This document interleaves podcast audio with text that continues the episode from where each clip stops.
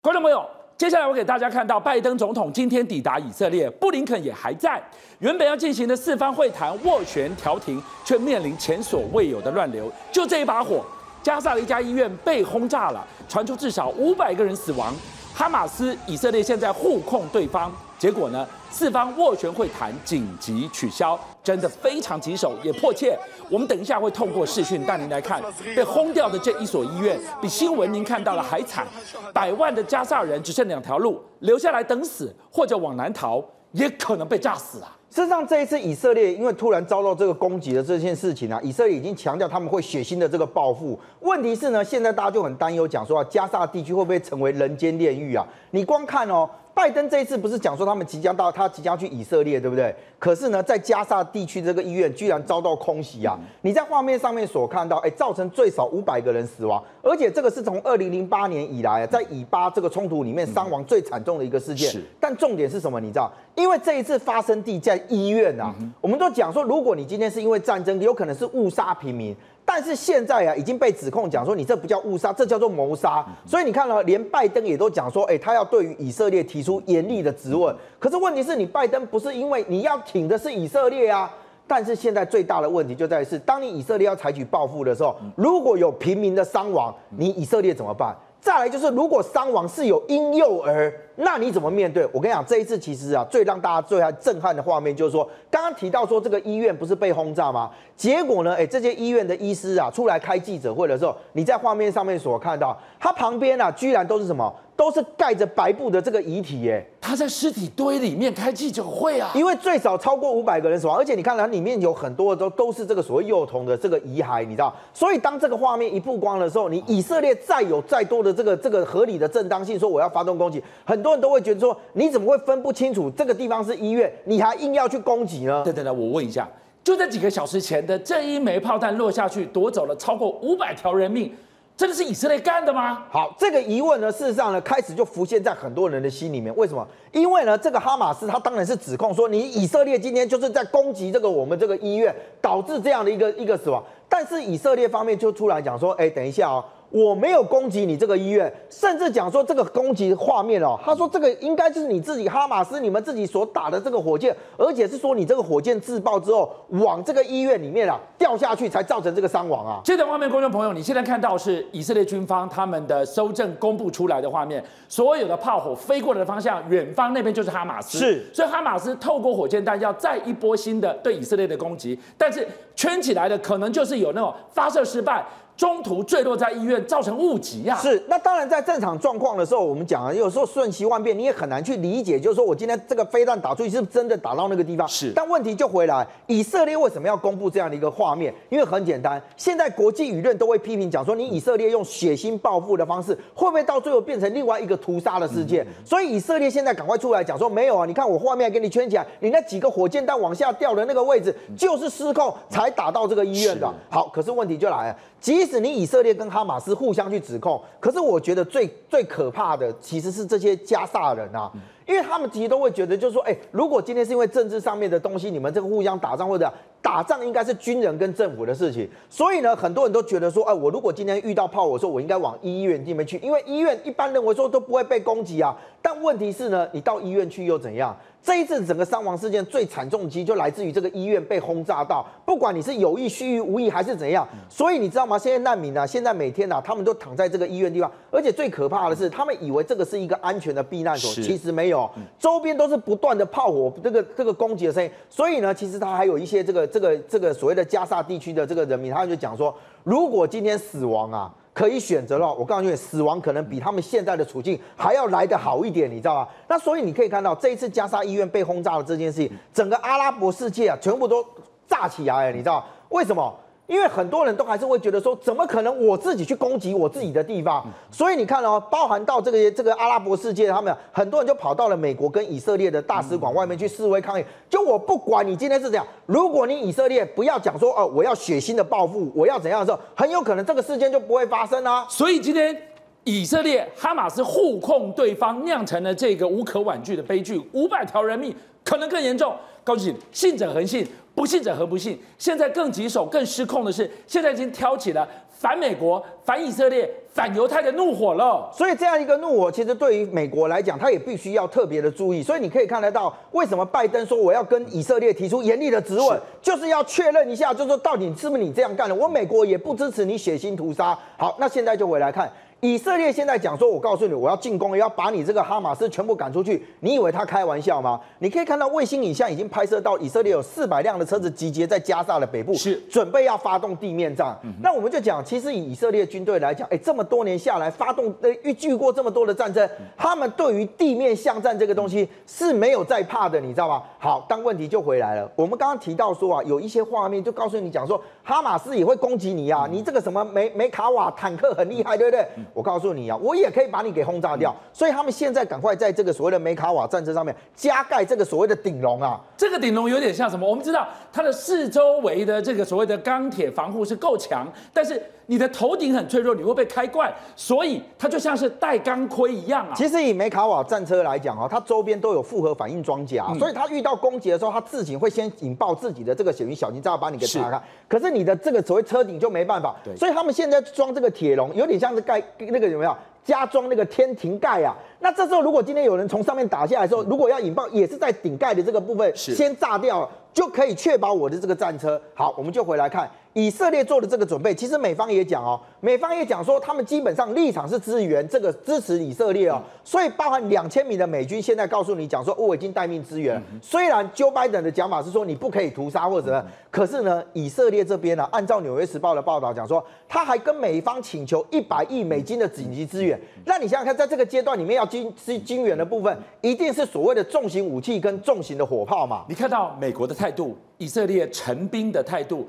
似乎已经准备打一场长久而且大规模流血的战争，我们希望永远不要发生。但以色列今天释出的一段一段又一段的画面，你过去很少看到，再再都证明我们刚刚的研判呢。而且你可以看得到，其实啊，每个国家在准备啊，可能发生战争的时候，都会先做好很多东西。到现在丢给你看，就是告诉你我准备好了。你在画面上面所看到。嘿后来现在发现到以色列很早之前啊，他们就在南部的军事基地打造一个迷你加萨的一个地方，它里面概念是什么？你你在画面上面所看，哎，它连啊你这个什么宗教的场合啊，什么巷弄啊。都是依照加沙地区的地形来做。他们当时讲说，他们花了这个十八亿左右的经费来做这个。可是他真的是什么？你知道？他真正就是要告诉以色列的军人说，我如果今天真的在加沙地地区这个地方发生战争的时候，你要如何去应应啊？所以呢，里面的地形、地物、地貌居然都跟加沙地区是非常非常像的。而且呢，现在开始也有很多人担心讲说，以色列军方已经开始为下个阶段战争来做准备，很有可能要有别于所谓的地面攻势。哈。我们讲哦，地面攻势基本上就是我在最后进入到清扫战场的阶段的时候，我是一定要发动这个所谓的地面战嘛。但问题是呢，如果我今天要做全面性的战争的时候，哎，那我很可能在发动地面战之前，我就会用狂轰猛炸的方式彻底摧毁你加沙地区啊！真不知道这把火什么时候可以被 stop 停下来，因为它原来是可以避免的，它可以不发生的。今天有最新的证据出来，原来是源自于。以色列边防警官的呃军官的误判跟轻敌，导致于一发不可收拾啊！在这一次，大家都很好奇，讲说以色列拥有最强的军事情报网，你怎么可能会这样被骗掉？后来才发现到，很有可能不是被骗，而是自己轻忽了。你在画面上面所看到这一次哈马斯能够成功的入侵以色列啊，居然啊，现在传出来讲说，是因为前线军官啊。他根本啊是误判情势，因为有一个啊，当时在这个服役的这个所谓的瞭望兵啊，他就讲说，哎，我在以色列这边担任瞭望兵，我很早我就已经发现到说，哎，我们前方那些集结的人呢，他们动作很奇怪，为什么？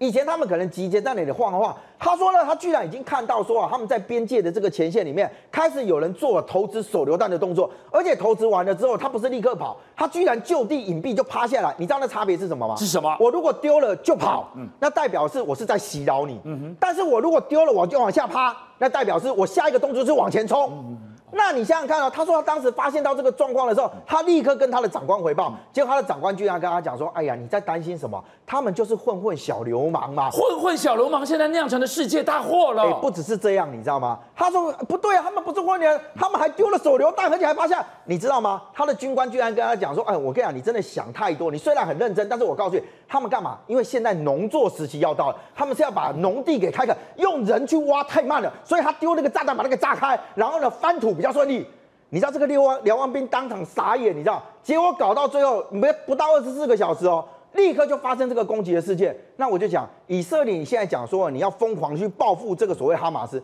你要不要先搞清楚一下你的边境当时到底出了什么样的大漏洞啊？好，观众朋友，现在在我们视讯现场的是加萨媳妇冠云，冠云你好，冠云，现在你的家人、婆家还有嫂嫂、哥哥、孩子们都在加萨，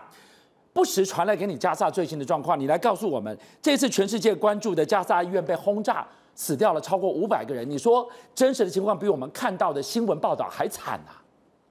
目前许多媒体报道是说至少有五百人呃死亡，但实际上这个数目很有可能会在非常非常高的攀升，因为就现在在医院抢救的一些救护人员或是医护人员传回来的就表示说，他们想要进去抢救一些生还者，但是。看到的却都是四散的尸块，他们是甚至连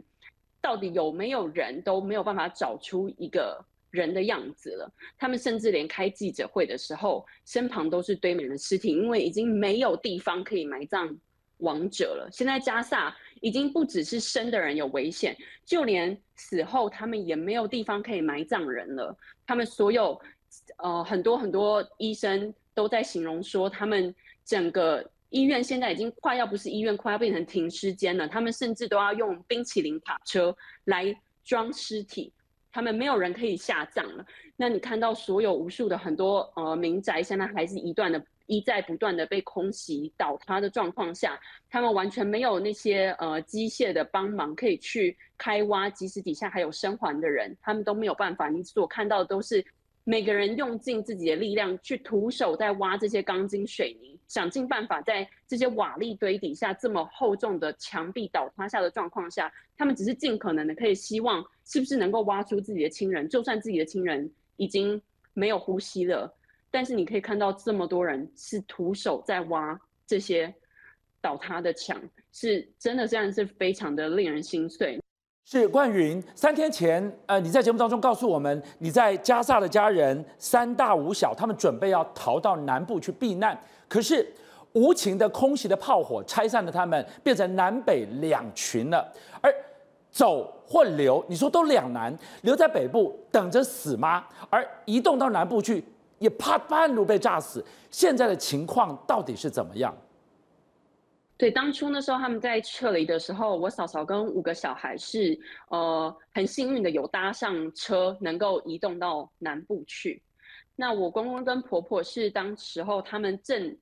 终于等到了车要移动的时候，就是开始有传出他们在前方的车辆已经开始被轰炸，所以后来他们就不敢移动，所以他们目前是还留在北边的。那他们所在的社区一样是每天晚上的附近全部都在受到空袭轰炸，还是有非常多的加萨居民是困在那儿的，因为到现在还是有非常多的居民是没有办法呃移动到南边的，因为他们已经亲眼目睹了非常多在移动的过程中的车辆。被空袭砸中，所以他们现在也是对于要移动这件事情是非常恐惧的，因为大家现在就是处于在一个你停留在原地，你也不知道自己会不会生还，但是你移动了，